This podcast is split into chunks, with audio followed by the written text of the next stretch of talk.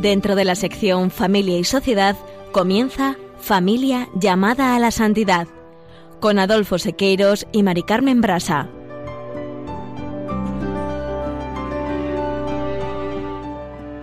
Muy buenas tardes, queridos oyentes de Radio María y Familia Radio María. Bienvenidos al programa Familia llamada a la Santidad. Muy buenas tardes, queridos oyentes. Con alegría compartimos esta tarde nuestro último programa de este año y aprovechamos para felicitarle la llegada del Niño Dios.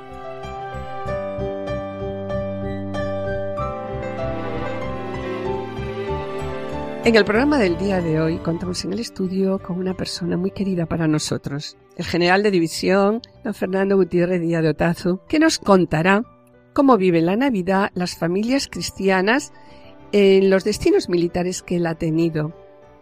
Angola, Croacia, Albania, Kosovo, Líbano, Guinea Conakry, Alemania y por último en Melilla. Finalizaremos como siempre con una oración. No se lo pierdan, permanezcan en sintonía, permanezcan en Radio María.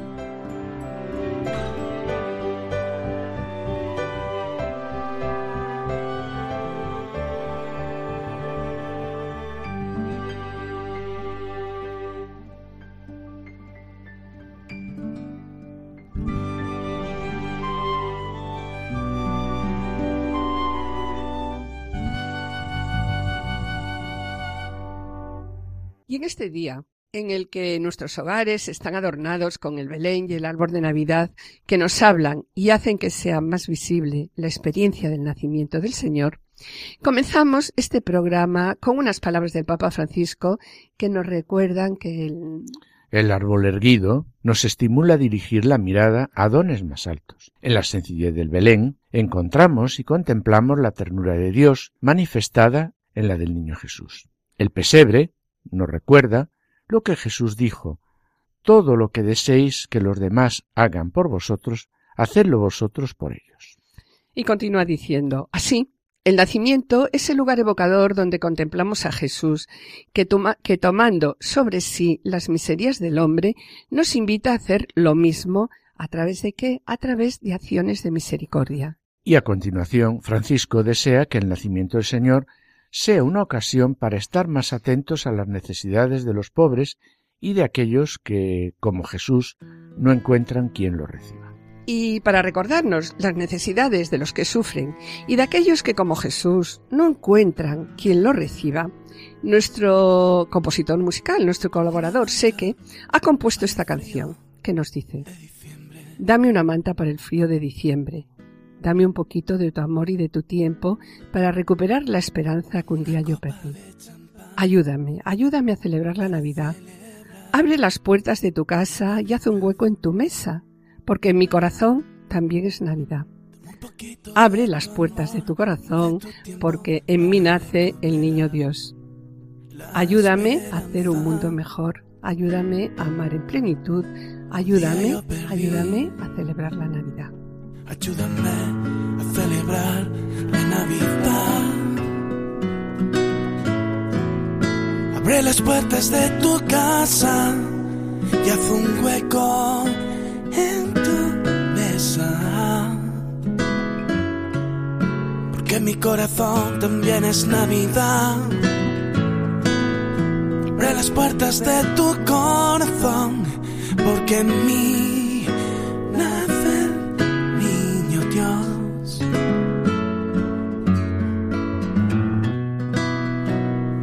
niño Dios.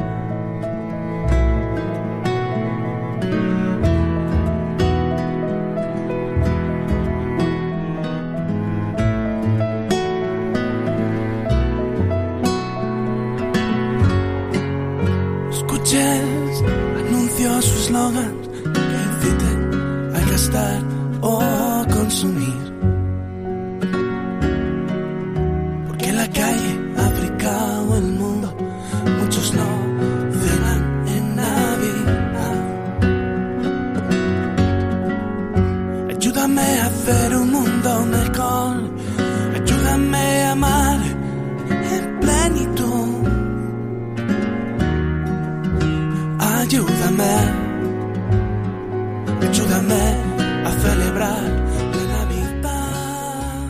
Mis queridos oyentes, con este deseo pedimos al Señor, ayúdanos a celebrar la Navidad.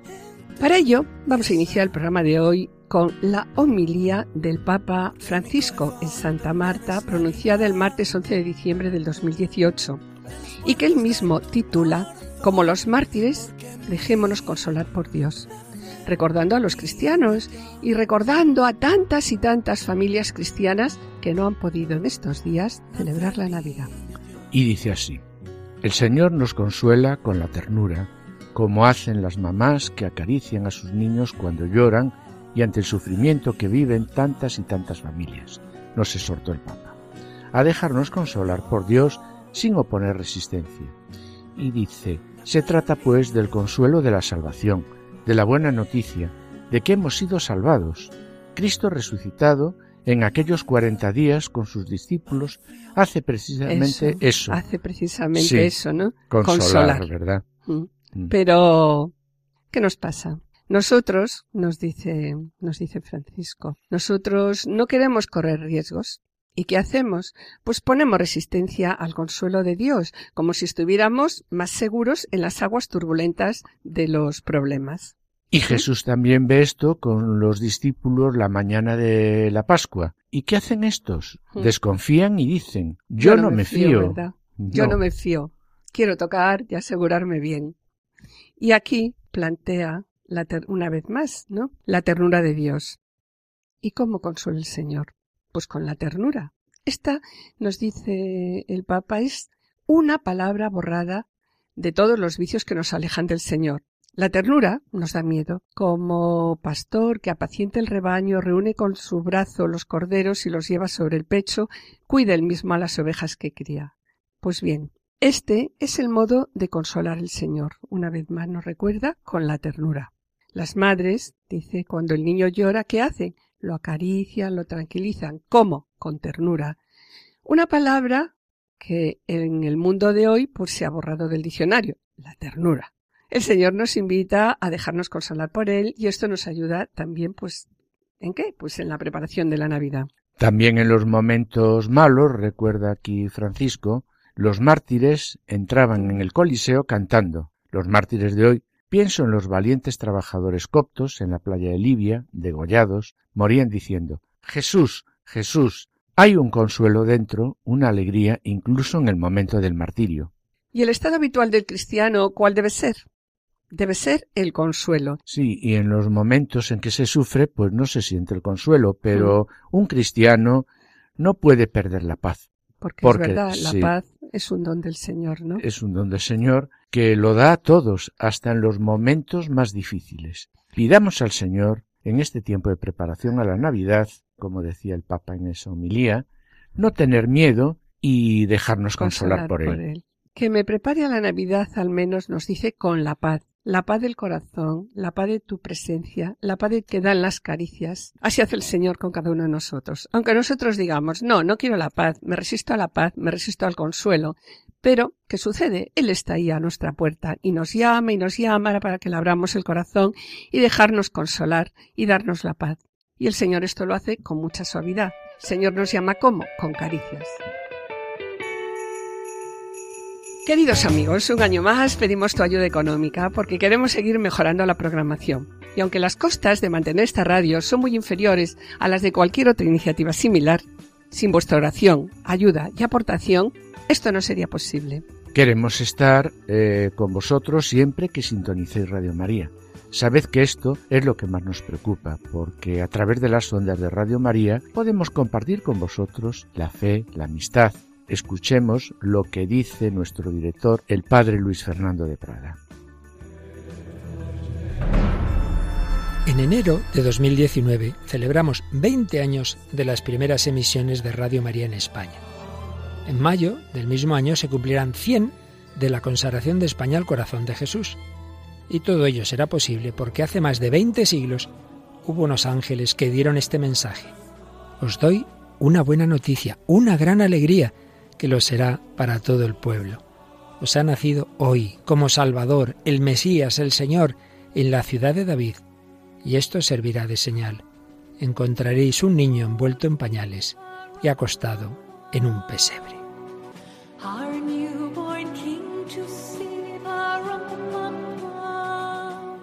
Es también la buena noticia que transmite Radio María, gracias a los que lo habéis hecho posible durante 20 años con vuestra oración, voluntariado y donativos.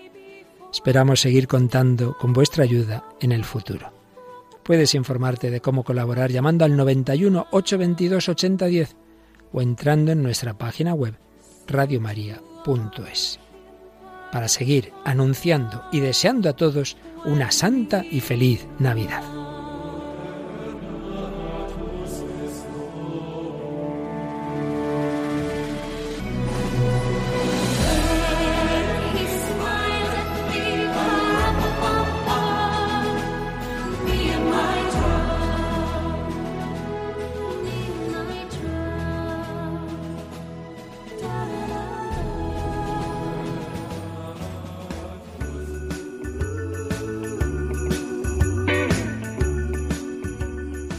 Después de escuchar al padre Luis Fernando de Prada, os animamos, os animamos a que cada uno dé lo que le dicte su corazón, no a disgusto ni a la fuerza, pues Dios ama a quien da con alegría, como nos dice el apóstol Pablo. Colabora con la radio de la Virgen, gracias por estar allí, gracias por vuestra fidelidad.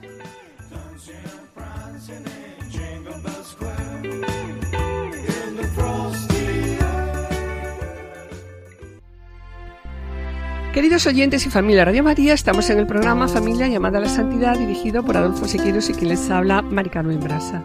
Finalizamos esta primera sección y quisiéramos adelantarles que en el colofón contaremos con la presencia del general de división Fernando Gutiérrez Díaz Dotazo, que nos explicará cómo vive la Navidad las familias cristianas de los países que la ha visitado a lo largo de su amplia experiencia profesional. Permaneced a la escucha, permaneced en Radio María.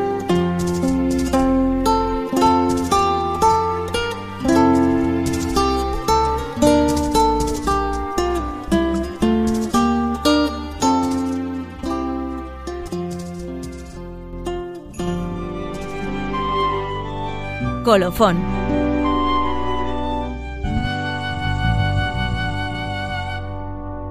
Pensamos que mientras que estos días los cristianos conmemoramos libremente la Navidad, hay millones de fieles en todo el mundo que necesitan hacer la celebración en secreto, sabiendo que, si fueran atrapados, podrían ser arrestados o hasta muertos, y sobre ello nos, van a, nos va a hablar el general Fernando Gutiérrez de Otazo, el general Otazu presenta una amplia y dilatada carrera profesional. Durante su carrera militar ha estado destinado como teniente en la primera bandera de paracaidista, como capitán en el regimiento de infantería garellano en Bilbao y regresando después a las unidades de la brigada paracaidista, donde ha permanecido pues gran parte de su carrera militar.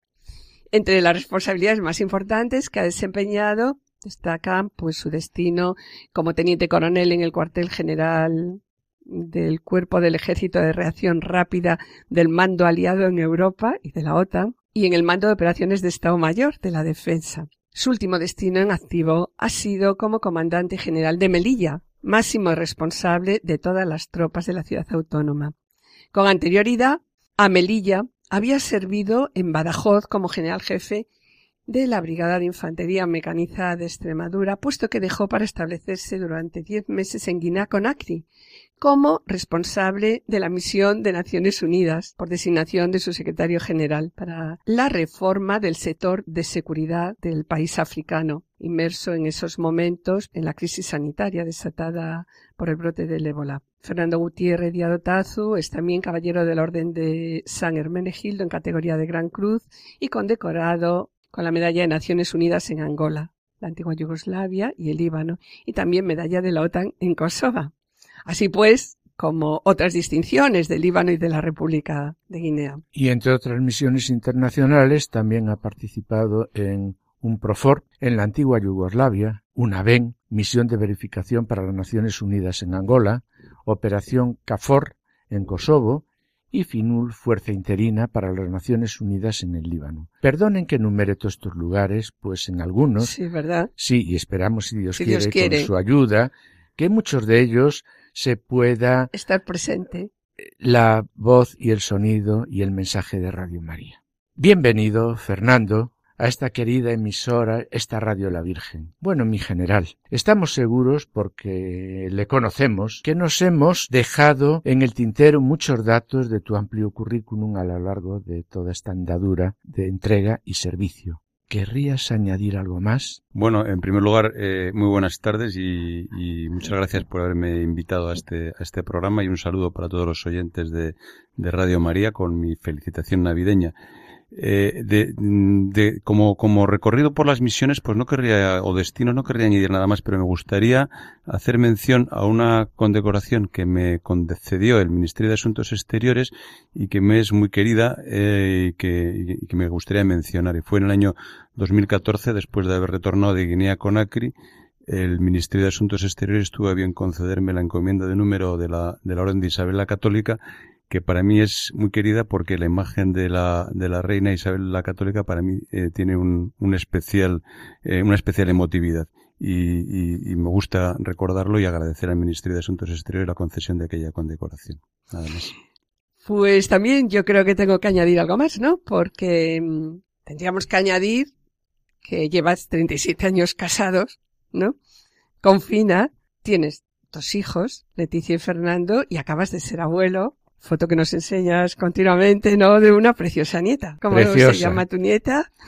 Se llama Mafalda. Mafalda. Mafalda, ¿no? Y también queremos destacar de, de este matrimonio, ¿no? De Fernando y Fina, además del afecto que les tenemos y admiración, que su hijo Fernando, periodista, ¿no? Pues ha estado como misionero cuántos años en la India con la Madre Teresa. Bueno, ha estado un año, un año completo y luego ha estado otro año moviéndose por diferentes sitios en, en el continente africano. Sí. Y ahora, en estos momentos. Bueno, ahora se está, ahora se está formando en, en Roma inicialmente, aunque en marzo se desplazará a Nairobi, se está formando como postulante con los misioneros de la caridad de Santa Teresa de Calcuta. Luego hablaremos un poquillo sobre ello. Tu primer contacto con las manifestaciones religiosas de los países en los que se desarrollan las operaciones de apoyo a la paz se produjo, nos comentabas, cuando hablábamos antes en Angola. Además, yo creo que fue en la época que te conocimos, ¿no? Sí. En el año 1989. ¿Podías hablarnos de ello un poquito?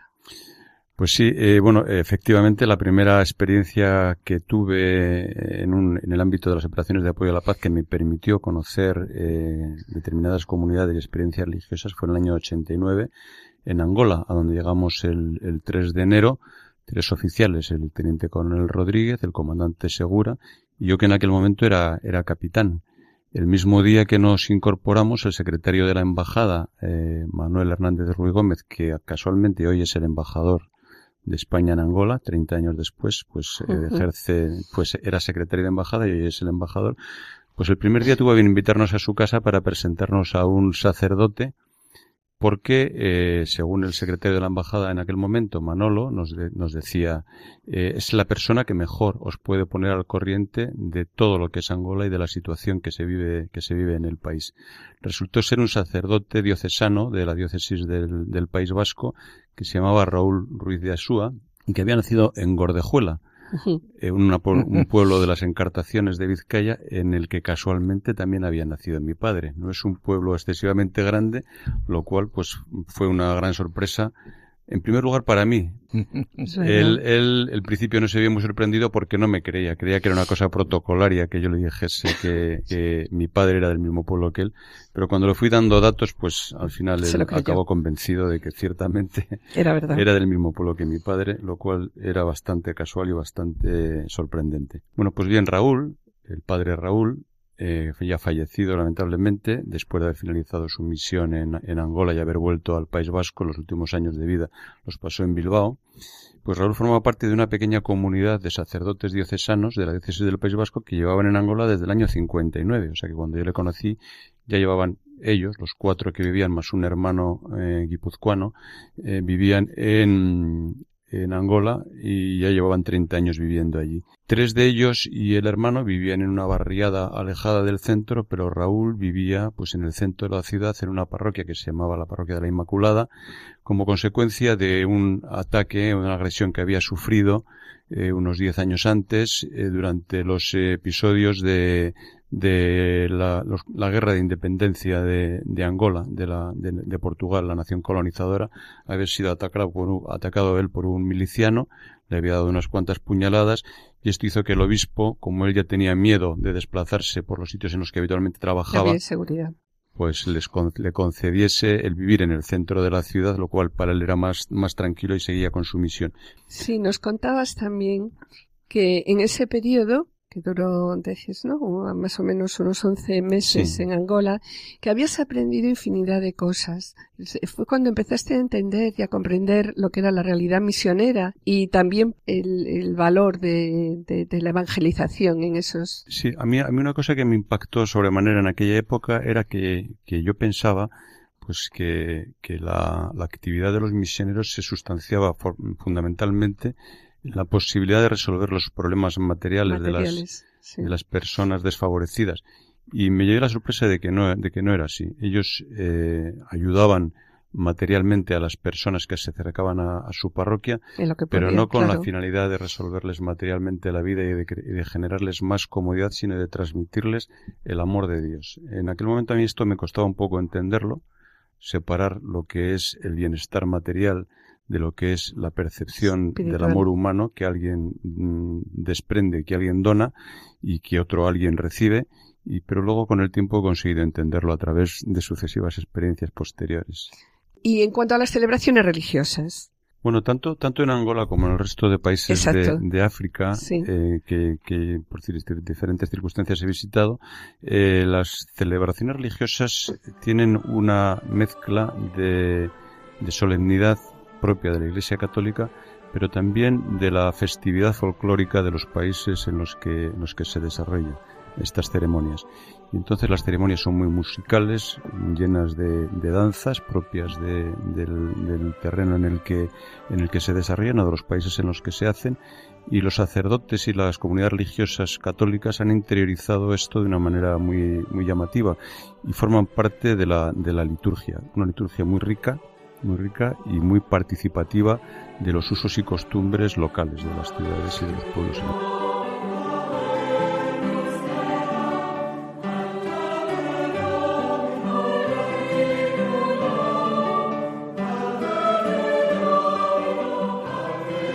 Se encuentra aquí con nosotros en el estudio el general de división Fernando Gutiérrez Díaz Dotazo,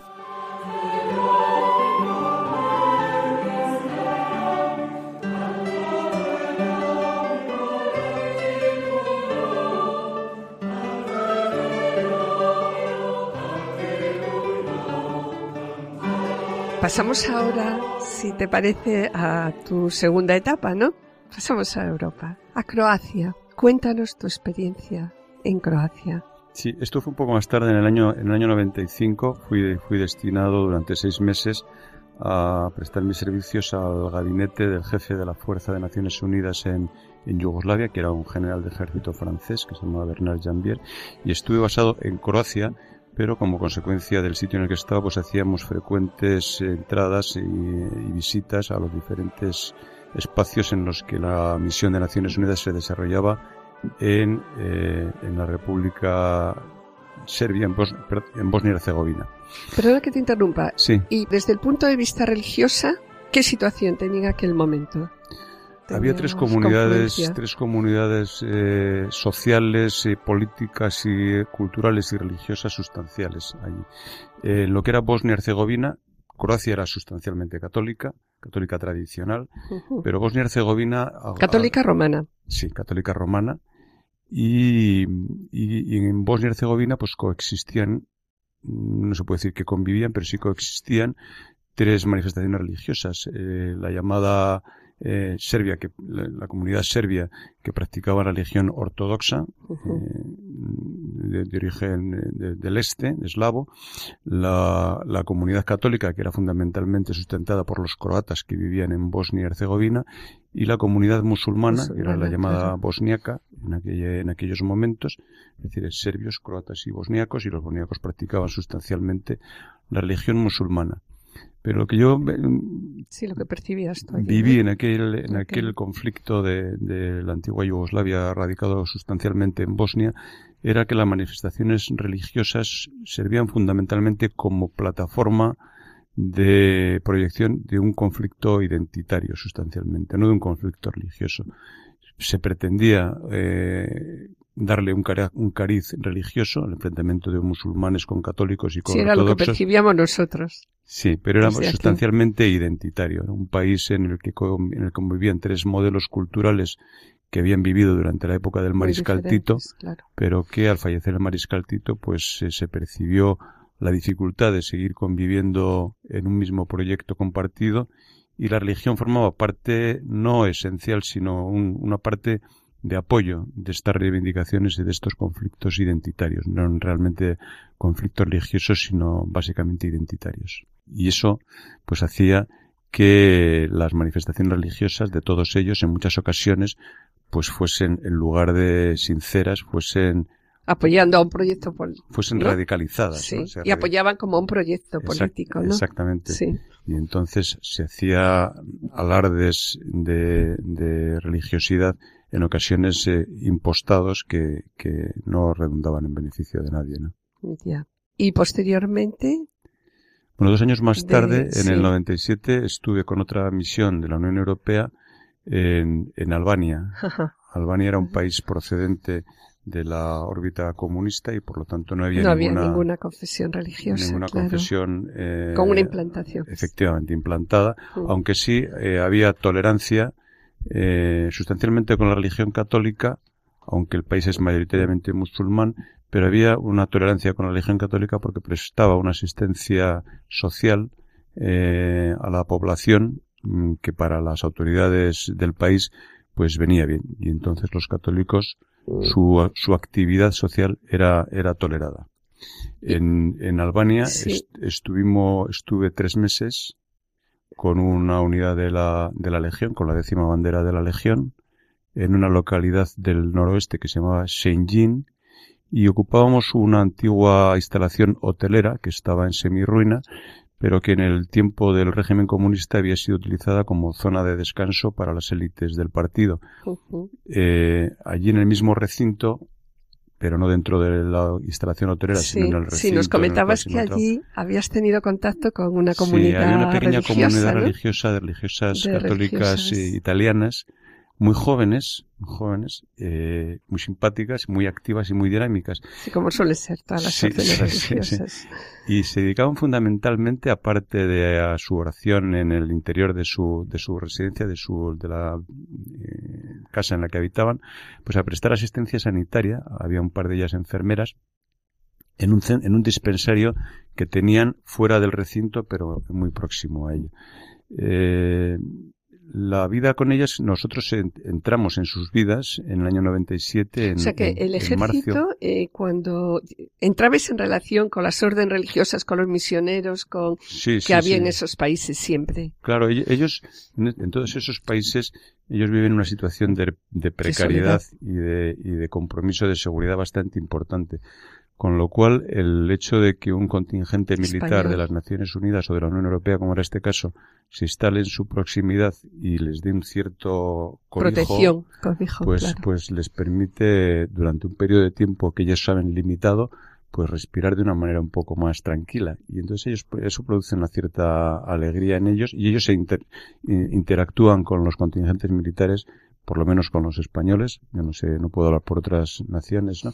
Pero con los españoles de una manera muy, muy intensa y se proporcionan apoyo mutuo. Claro, eh, os eh, proporcionan oración a vosotros, sí, mucha alegría, mucha alegría y mucho y mucha información también, porque ellos tienen una experiencia dilatadísima de, de, cuáles son los resortes sociales y morales de los países en los que están implantados. Entonces los explican muchas cosas que para los que llevamos nuevos allí, pues a veces son difíciles de entender. Pero ellos lo tienen perfectamente interiorizado y conocido y lo explican de una manera además desapasionada, porque es la realidad en la que ellos viven y, a la que ellos aman. ¿Y cómo les acoge la población en general? Bueno, eh, pues por lo que decía antes de la asistencia eh, social que prestan, en este caso de carácter sanitario, pues muy bien. No obstante, pues siempre hay grupúsculos eh, radicalizados que les ponen eh, trabas y dificultades.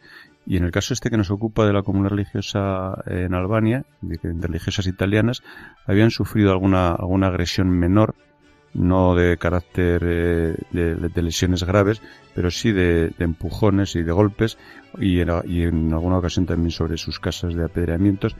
Con lo cual, el hecho de tener un contingente de 300 legionarios eh, viviendo en el recinto en el que ellas vivían, pues les daba una cierta tranquilidad y alegría. Está clarísimo. Natural que no, que no representa a día de hoy un enfrentamiento religioso.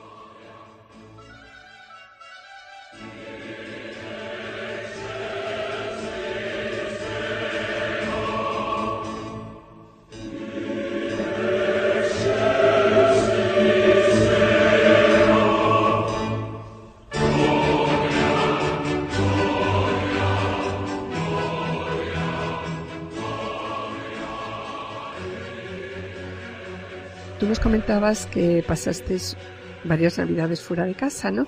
Pero una de las navidades que como que más te impactó fueron dos navidades, me decía, las navidades de Melillas y las navidades del Líbano. Vamos a centrarnos ya un poquito más en el Líbano. En, el, Líbano estuve en, 2000, en 2011 en, una, en, una, en un periodo de seis meses que coincidió con un periodo navideño. Estuve de, de septiembre del 2011 hasta marzo del 2012 y estaba entonces al mando de la Brigada Extremadura 11 y teníamos un contingente que estaba basado en la parte este del sur del Líbano, es decir, al sur del río Litani, en la zona limítrofe con Israel. Es una zona de un marcado eh, sentir eh, religioso. Hay Claro, eh, perdona, eso es lo que te iba a preguntar yo. ¿Podrías comentarnos? Sí, Líbano es un fenómeno curioso porque, hay 18, hay 18 religiones oficialmente registradas como, como religiones oficiales pero hay, hay cuatro grupos que son sustancialmente mayoritarios, que son, bueno, hay un, un 54% en el país de, que son musulmanes, que se dividen eh, a mitades, al 50% entre ellos, entre sunitas y chiitas. Hay un 40% de cristianos de diferentes eh, modalidades, de los cuales la mitad son cristianos maronitas, que están eh, sujetos a la lealtad al Papa de Roma, al Papa Francisco, bajo la, la dirección de un patriarca, que mm. tiene consideración de cardenal, de cardenal en la Iglesia Católica, pero son la mitad de los cristianos, de ese 40% de cristianos que hay. Y luego hay una minoría pequeña, que es una escisión de la religión musulmana, que ellos eh, no se consideran propiamente musulmanes y los musulmanes los consideran una desviación hereje del Islam, que son los drusos, esos mm. son un 6%. Es una minoría. Sí, una minoría. Pues eh, ahí todas las religiones tienen un, eh, esas 18 religiones, confesiones de diferente naturaleza tienen carácter oficial y por constitución el, el presidente de la República está establecido que sea siempre un cristiano maronita, el primer ministro debe ser un musulmán sunnita y el, y el presidente del Parlamento debe ser siempre un musulmán chiita. Esto eh, garantiza por una porque parte. Cuando en Europa, ¿verdad? En Occidente o en Estados Unidos, la verdad, mm. hay bastante disensión entre ambas religiones. Como hay una convivencia, ¿no? Sí, sí, sí, es por necesidad de, de, mantener la estabilidad del país, lo cual hace que la estabilidad sea medianamente inestable, lógicamente, porque el, la reserva de puestos de carácter político hace que el entorno de estos puestos pues sea también de la propia confesión del, que tiene eh, el puesto asignado constitucionalmente. Entonces hace que, que las comunidades vivan un poco eh, coexistiendo entre ellas, pero sin integrarse demasiado entre ellas tampoco. Y esto hace que, por ejemplo, el, el sitio en donde estaba el contingente español desplegado en el sureste del Líbano es el llamado Corredor Cristiano en el cual viven, el corredor cristiano de Marjayún, en el cual viven diferentes eh, comunidades cristianas y que viven, eh, digamos, eh, una religión de carácter local en ese, en ese entorno, en ese entorno inmediato.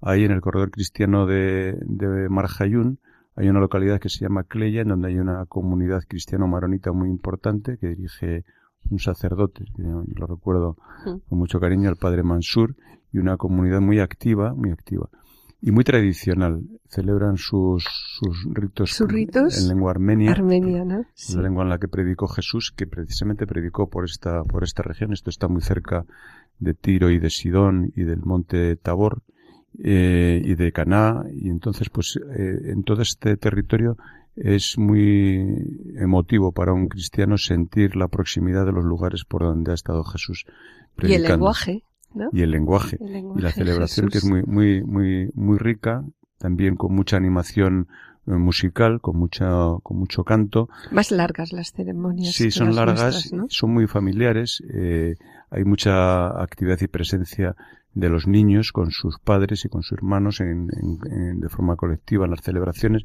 y son muy, muy ricas. Pero con ellos conviven también otros cristianos. Hay una comunidad también muy impo- importante en ese corredor cristiano de, de ortodoxos eh, griegos.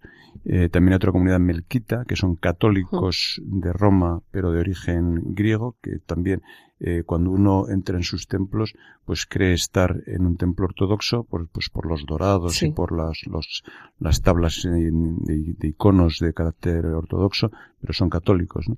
O por las vestimentas de los sacerdotes, De los con, las- sacerdotes. con los- esas prendas de cabeza muy, muy altas. y- pero es, eh, es todo muy rico. Y, y bueno, y, las esas comunidades, Navidades- a las oraciones eh, Sí. que decías tú, ¿no? En familia, ¿las comunidades son grandes o pequeñas? Son grandes, son Son grandes y se concentran todos ellos. Una cosa muy llamativa de allí es que lo primero que es una persona es de la confesión religiosa de la que es. O sea, que antes de ser comerciante o lo que sea, es en este corredor. Sí, cuando te Es- presentan a alguien. Sí, es cristiano. Es Yo soy cristiano. cristiano, soy, maronita. Sí, luego soy, médico. soy- o efectivamente, sí, ya, sí, ya, sí, ya. Esto para ellos es una, una seña de identidad muy importante, muy importante. Y viven, eh, pues, eh, muy, muy recogidos en, en su ámbito local y, y se desplazan poco a los otros ámbitos locales. Esta zona del corredor de Cleia fue una, de Marjayú fue una de las zonas por las cuales penetró el ejército israelí en el año 2006 cuando se produjeron los en- enfrentamientos entre los milicianos de Hezbollah, chiitas musulmanes que viven en las inmediaciones de este corredor, que lanzaron unos proyectiles sobre Israel provocando eh, la reacción de Israel que penetró en el sur del Líbano por esta zona. Entonces, pues ahí coexisten y conviven todas estas manifestaciones religiosas, pero como digo, sin mezclarse entre Sí. ellos. Y en este momento también el Líbano es un lugar a donde acuden Ujú. un numeroso grupo de, de refugiados, ¿no? De Siria. Bueno, ahora mismo en con el conflicto momentos, sirio en sus fronteras, sí, Claro. porque esta zona hace frontera al oeste con, perdón, al este con, con, con Siria. y ahora mismo tiene un problema de, de refugiados en toda la zona oriental del Líbano importante. También como consecuencia, quiero decir, como consecuencia del, del trabajo que yo desempeñaba allí, tuve bastante relación con los musulmanes, eh, con los sunitas y los chiitas, que se diferenciaban muy netamente eh, entre ellos. Eh, y ellos sí que eran más eh, recelosos con, con nosotros. De, nosotros teníamos curiosidad por, por, por Por saber conocer. cuál era su percepción de las cosas y de la realidad y del, del fenómeno religioso y nos acercábamos a ellos, pero ellos tenían eh, más recelo con nosotros. Yo creo que nos consideraban un poco, mm, bueno, no, no creo, no, estoy seguro que nos consideraban infieles y, y partidarios de una, de una creencia eh, errónea y equivocada por definición.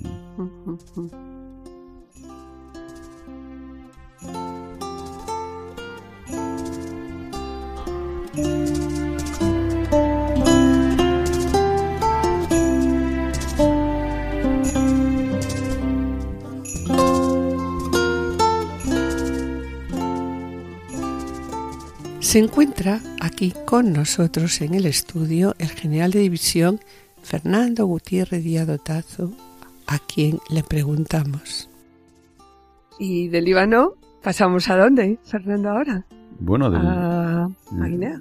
a Guinea No, del. Líbano, del Líbano, efectivamente. Bueno, eh, a la vuelta del Líbano, eh, seguí en la, en la Brigada de Extremadura 11, Ah, sí, en Badajoz, pasaste. Y, y allí recibí una, un, un cometido que fue desplazarme a la República de Guinea, la, la Guinea francesa, que entre nosotros la conocemos como Guinea Conakry, eh, que está pues en la parte norte del Golfo de Guinea, en el saliente oeste, en la parte sur del saliente oeste, de la prominencia oeste que hay en el continente africano, y allí pasé, allí pasé diez meses.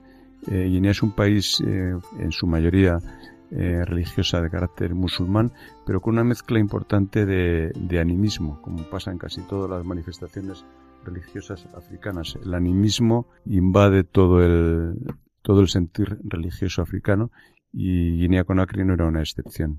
Pero en Guinea-Conakry tuve la fortuna tuviste contacto allí de sí, conocer- con comunidades católicas, sí, de ¿no? conocer al, al secretario del nuncio de la Santa Sede en, En en Guinea. El secretario era un sacerdote mexicano muy joven, Juan Pablo Cerrillos, ah, extraordinariamente simpático, afable, afectivo, que se me presentaba todas las mañanas como el Cabo Cerrillos. eh, eh, Ah. Venía a saludarme, el Cabo Cerrillos se presenta. Y entonces con él viví muchas experiencias muy gratificantes porque me hizo conocer muchas comunidades pequeñas de católicos eh, africanos en un mundo fundamentalmente Hostil. musulmán, pues que celebraban sus eh, sus celebraciones con una alegría y con una fraternidad y con una con un compartir lo poco de lo que disponían entre ellos absolutamente admirable. Haciendo las celebraciones muy humildes. ¿no? Sí, Como sí, sí, decías, absolutamente claro. en sitios muy muy precarios, en chozas, en chabolas y en sitios muy de muy poca de muy poco ornamento. Muy humildes, pero muy ricas. Sí, muy decías, ricas en, muy humildes. en las vestimentas de ellos. Ellos iban a un sitio muy cochambroso, pero pero iban vestidos con todas sus galas con Para con- recibir al Señor. Efectivamente, en las la celebraciones hacían de una manera muy muy rica y muy festiva. Mucha música, mucho bongo, mucho mucho tambor, mucho baile, mucha danza y mucha y mucho recogimiento al mismo tiempo. Cuando regresaban de la de la comunión regresaban muy recogidos, muy no sé, muy muy, muy impactante, ciertamente. Yo, yo quisiera enviar un, un- un mensaje de admiración a todos los religiosos católicos que están por todo el mundo Sí. En, en situaciones absolutamente para nosotros precarias, pero no para ellos. Ellos viven en la felicidad máxima. Para ellos, ellos, para ellos, el sitio en el que están, que para nosotros es precario, precario y materialmente agobiante, ellos son absolutamente felices porque lo que a ellos les mueve es otra cosa y lo, y lo, y lo, lo percibes, percibes su alegría de vivir. Santa Teresa de Calcuta definió Sí. a Calcuta como la ciudad de la alegría porque a pesar de todas las miserias, lo que, lo que ella vivía en las calles era alegría de vivir. ¿no?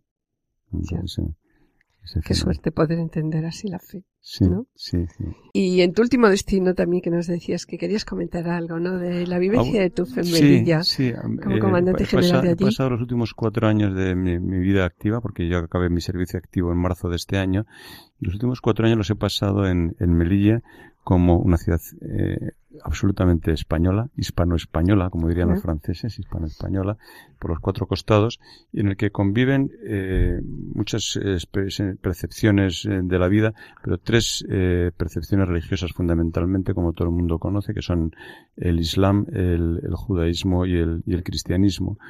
Y conviven, aquí sí conviven, aquí no coexisten, aquí conviven, intercambian, interactúan, se relacionan, comparten, tienen foros de, de explicación mutua de sus percepciones religiosas de la vida, en las cuales pues, pues eh, un rabino, un imán y un sacerdote eh, se, se reúnen delante de mucho público y explican pues cuáles son sus, sus puntos de vista, sus aproximaciones al fenómeno religioso y, y llegan a conclusiones en muchas ocasiones muy, muy fraternales y muy aproximadoras. ¿no? La comunidad cristiana o católica en, en Melilla, sustancialmente católica, la comunidad cristiana, eh, vive su, su fe de una manera rica y, y- y cultivada. Eh, pretenden, hay, hay un número de iglesias eh, importante, pero menor que el de mezquitas. Eh, hay como siete iglesias eh, más relevantes y alguna pequeña capilla adicional, pero siete iglesias más importantes, en las cuales hay una actividad eh, parroquial rica, hay también comunidades religiosas que realizan actividades muy importantes con los menores que están en la calle, con hay un hay un un apostolado de prisiones muy rico también en la prisión que hay en Melilla con mucha con muchísima actividad y con mucha entrega y dedicación mm, dirigido sustancialmente por un sacerdote de los padres paules y con un grupo de voluntarios y de activistas hay mucha acción también de, de red madre en Melilla. Eh, pues porque el problema de la natalidad también en Claro. Melilla es muy es muy relevante. Y toda esa eh, manifestación de religiosidad pues deja también un impacto en el en el alma de cualquiera que esté que, que vaya por la vida con los ojos abiertos no y, y para mí es muy importante. La comunidad católica ahora mismo en, en Melilla vive un poco la percepción de que la evolución demográfica corre el riesgo de dejarles un, en, en, En una, mi- minoría. en una minoría, Minoría, claro. mm, ¿No? que pudiera no ser cómoda en el futuro y, y ellos para combatir esa percepción de, o ese temor lo que hacen es entregarse más al culto a su a su religión ¿no? Y Se hacen- visibilizan más. Sí, sí, sí. Sí. eh, se, se vuelcan, se dedican, no como elemento de confrontación, como se hace en algunas otras partes del mundo, sino como elemento de autoafirmación, ¿no? De que esto es en lo que yo creo y creo que es importante que mis hijos eh, perciban que esto que yo, en lo que, de lo que estoy profundamente convencido, es una cosa buena que les puede hacer felices, ¿no? Sí. Y en algunos de los países por los que has pasado, ¿no? Viviste la falta de libertad a la hora de una expresión pública de la fe católica. Bueno, está, está simplemente eh, Porque sí asumido y Hay muchas asimilado. partes del mundo en donde Eh, eh, hay No, dificultad yo- para expresar yo, públicamente, ¿no? Yo agresiones, agresiones físicas eh, no he percibido. No he percibido quizá pues porque el, ámbito en el que yo me he movido, que es el de los contingentes militares, eh, ha hecho que esto no fuese visibilizable para ante nosotros, ¿no? sino que si existía fuese camuflado.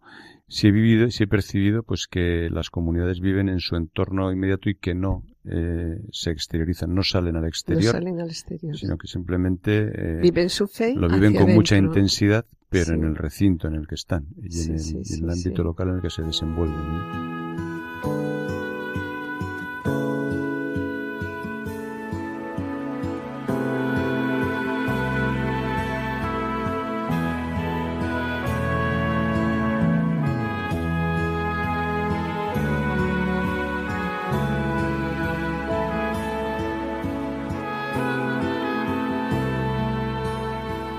Para finalizar, nos gustaría contaras a nuestros oyentes tu experiencia personal con los misioneros de la Madre Teresa de Calcuta.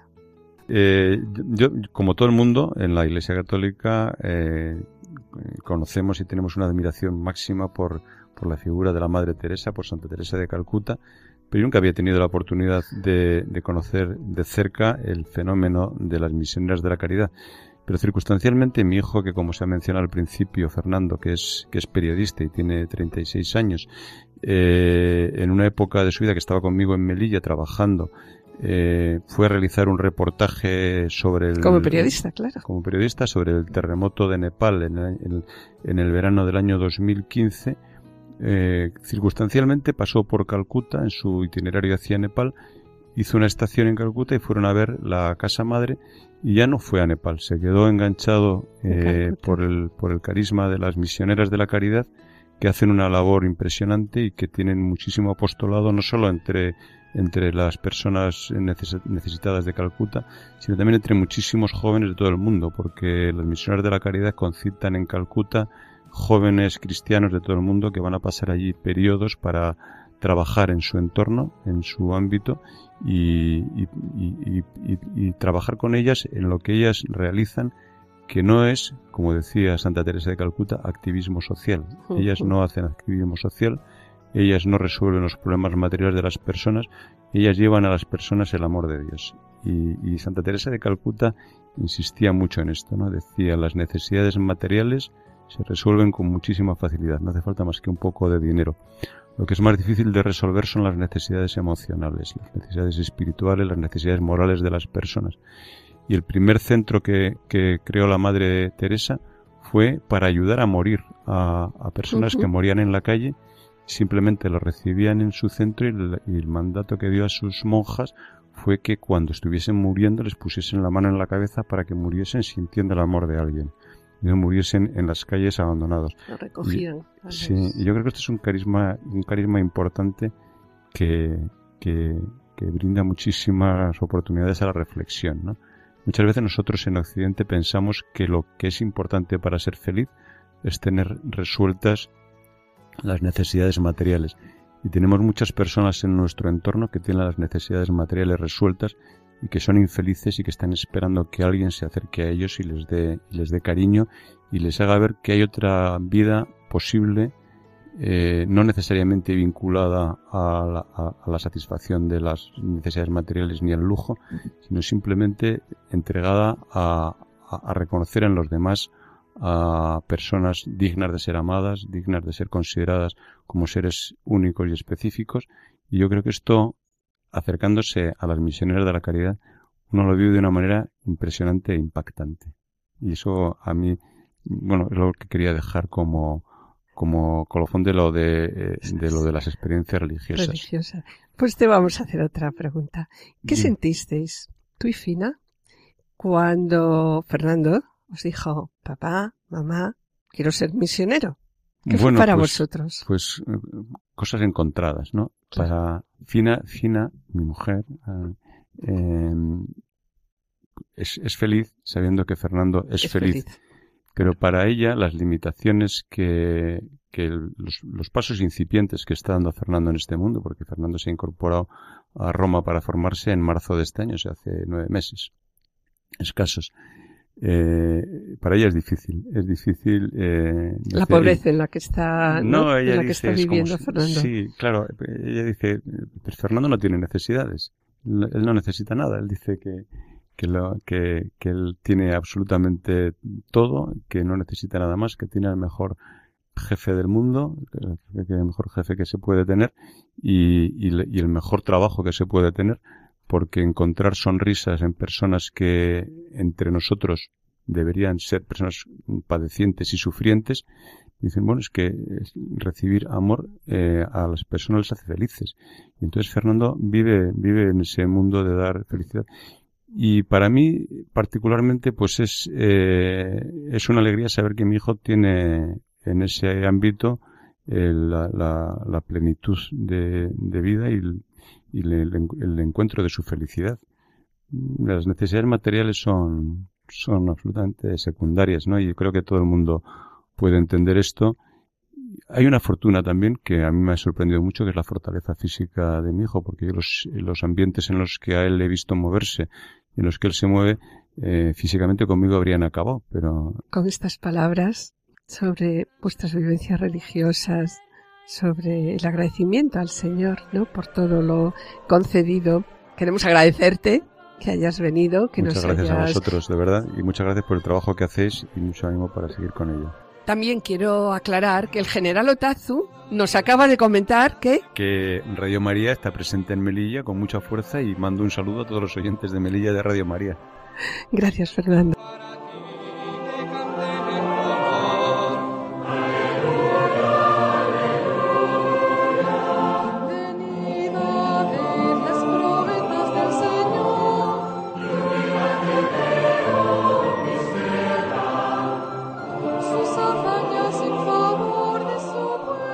A finalizar el programa recordando las palabras del Papa Francisco. ¿Cómo acogemos la ternura de Dios? ¿Me dejo alcanzar por Él? ¿Me dejo abrazar por Dios o le impido que se acerque? Lo más importante realmente no es buscar a Dios, sino que lo más importante es dejar que sea Él quien me encuentre y me acaricie como con cariño. Nos hacemos una pregunta, dice el Papa. ¿Permito a Dios que me quiera? ¿Tenemos el coraje de acoger con ternura las situaciones difíciles y los problemas de quien está a nuestro lado? ¿O bien preferimos soluciones impersonales, quizá eficaces, pero sin el calor del Evangelio? Y ruega el Papa, ¿cuánta necesidad de ternura tiene el mundo de hoy? Finalizando su homilía pidiendo a la Virgen María, Madre, muéstranos a Jesús. Y bien, mis queridos oyentes, esto es lo que queremos pedir hoy. que siempre me brinda su amor. Madre, muéstranos a Jesús.